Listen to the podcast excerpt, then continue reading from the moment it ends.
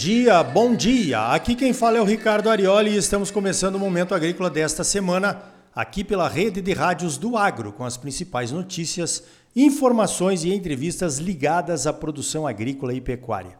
O oferecimento é do Sistema Famato Senar, Sistema Sindical Forte e Agropecuária Próspera. Vamos às principais notícias da semana? Então veja esta. A Secretaria de Comércio Exterior a CSEX, que é ligada ao Ministério do Desenvolvimento, Indústria e Comércio, informa que as exportações brasileiras de carne bovina in natura bateram recorde em volume exportado no mês de outubro. Foram exportadas 130,6 mil toneladas até essa quarta semana de outubro. Isso representou um aumento de 5,3% na média diária na comparação com outubro de 2019. Se essa média diária de exportação continuar nessa última semana, teremos um recorde na série histórica das exportações de carne bovina do Brasil. O mercado pecuário vive um ano atípico em 2020. A arroba atingiu preços recordes, principalmente por conta das exportações crescentes. Mas, e sempre tem um mas, a alta dos preços dos insumos a baixa oferta de boi magro, a forte valorização do dólar e a inflação são fatores que impedem uma oferta maior de boi gordo neste final de ano. Quem tem boi gordo só vende por um preço remunerador.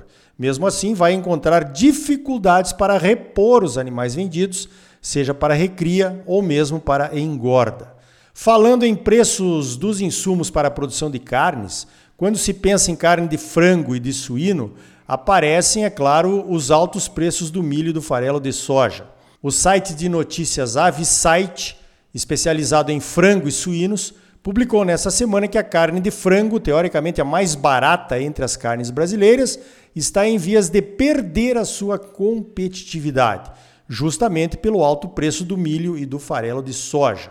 O mesmo acontece com a produção de ovos.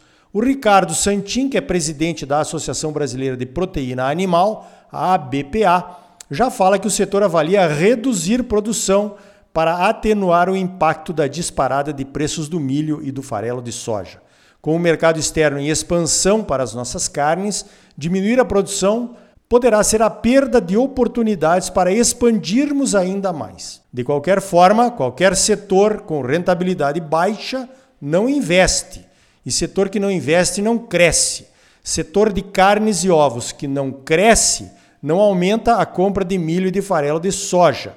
E isso limita mercado para a nossa produção de soja e de milho, que está em expansão.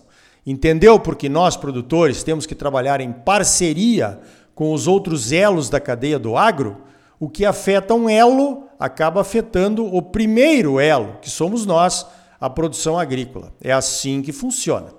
Por conta dos altos preços e da absoluta falta de soja no mercado interno, as tradings já começam a se mobilizar para trazer soja dos Estados Unidos para atender algumas indústrias esmagadoras. Isso já é reflexo da isenção das tarifas de importação de soja, milho e arroz anunciada pelo governo no último dia 17 de outubro. A isenção tarifária para importação de soja vai até o dia 15 de janeiro. Para o milho, a isenção termina dia 31 de março. Uma carga de soja já foi comprada dos americanos na semana passada. E há mais algumas indústrias avaliando logística, preços e custos para decidirem se importam ou não. Logística, preços e custos são os principais problemas para a importação. Descarregar soja em portos brasileiros que estão exportando milho agora a todo vapor, não é tarefa fácil nem rotineira. Nossos maiores portos não estão bem aparelhados para importar grãos. O preço da soja também é outro empecilho. A cotação na Bolsa de Chicago tem subido, pois os chineses estão comprando com força a soja americana, tentando cumprir aquela fase 1 do acordo China-Estados Unidos, lembra?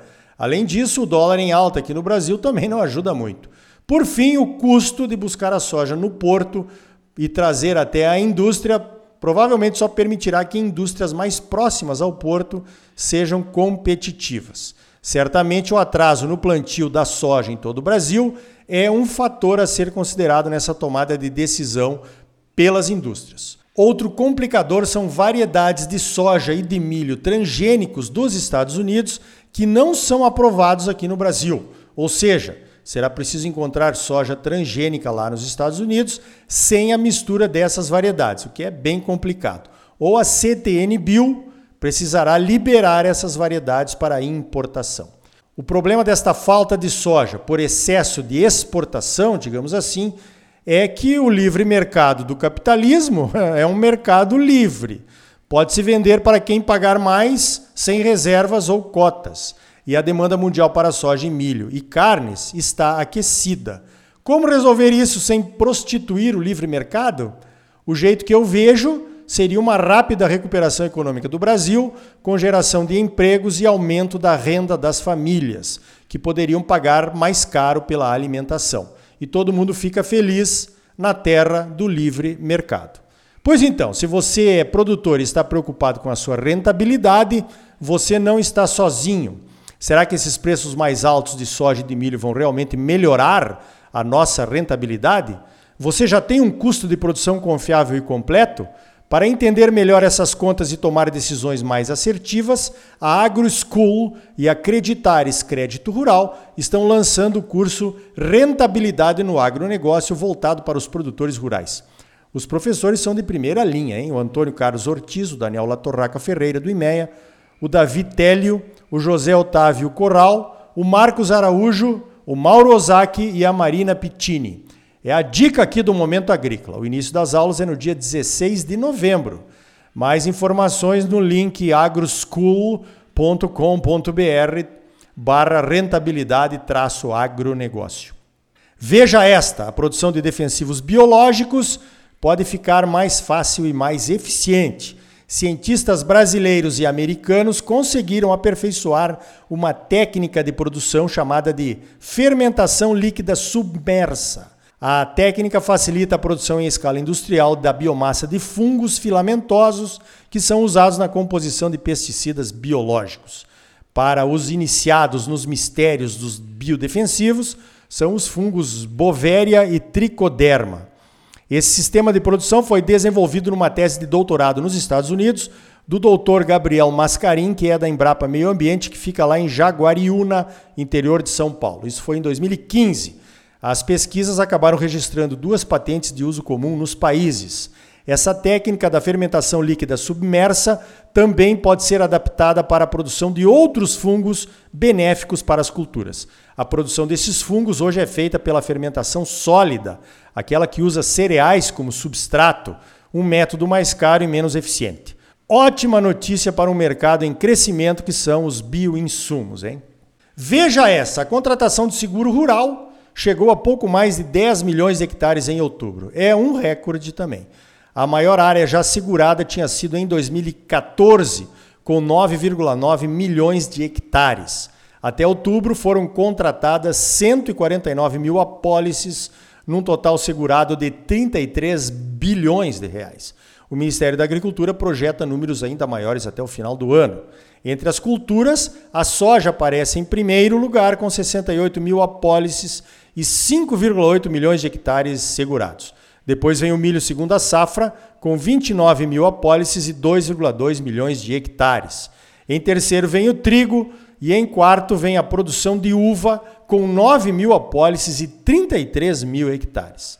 O seguro pecuário, que recebe uma verba separada desde o ano passado, já contratou 1.100 apólices.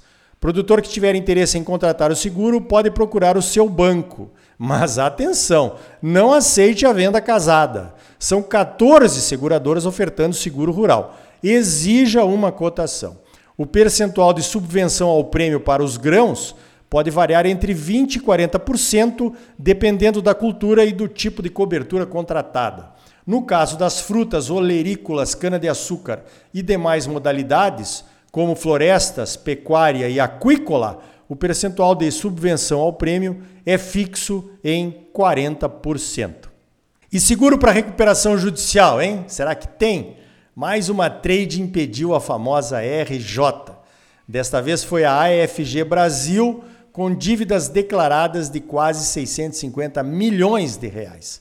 A maioria dos produtores envolvidos é de Mato Grosso. Para encerrar o convênio 100, aquele que isenta a cobrança de ICMS entre os estados, foi prorrogado por mais seis meses, até março de 2021. Essas ameaças de acabar com o convênio 100, que isenta alguns insumos do agro de pagar o ICMS, é uma faca no pescoço dos produtores. As entidades lá em Brasília trabalham muito e juntas para convencer os secretários estaduais de Fazenda dos problemas que virão para o nosso setor se o convênio acabar. O convênio sempre deve ser renovado por unanimidade entre os secretários. Em março, essa novela continua. Então tá aí. No próximo bloco vamos saber como evoluiu o financiamento da agricultura de baixo carbono o plano ABC nesses últimos 10 anos. O Rodrigo Lima, da Agroícone, será o nosso entrevistado. E ainda hoje, vamos saber como foi a operação Declara Grãos da Receita Federal no Rio Grande do Sul, que resultou em 17,8 bilhões de reais em autuações. Será que o Rio Grande do Sul foi um ensaio para uma operação igual aqui em Mato Grosso? E também vamos atualizar com o IMEA a evolução do plantio da soja em Mato Grosso, com números fresquinhos desta última sexta-feira. E aí, tá bom ou não tá? É claro que tá bom, você só merece o melhor. Então não saia daí, voltamos em seguida com mais momento agrícola para você, um oferecimento do Sistema Famato Senar. Sistema sindical forte, agropecuária próspera. Voltamos já.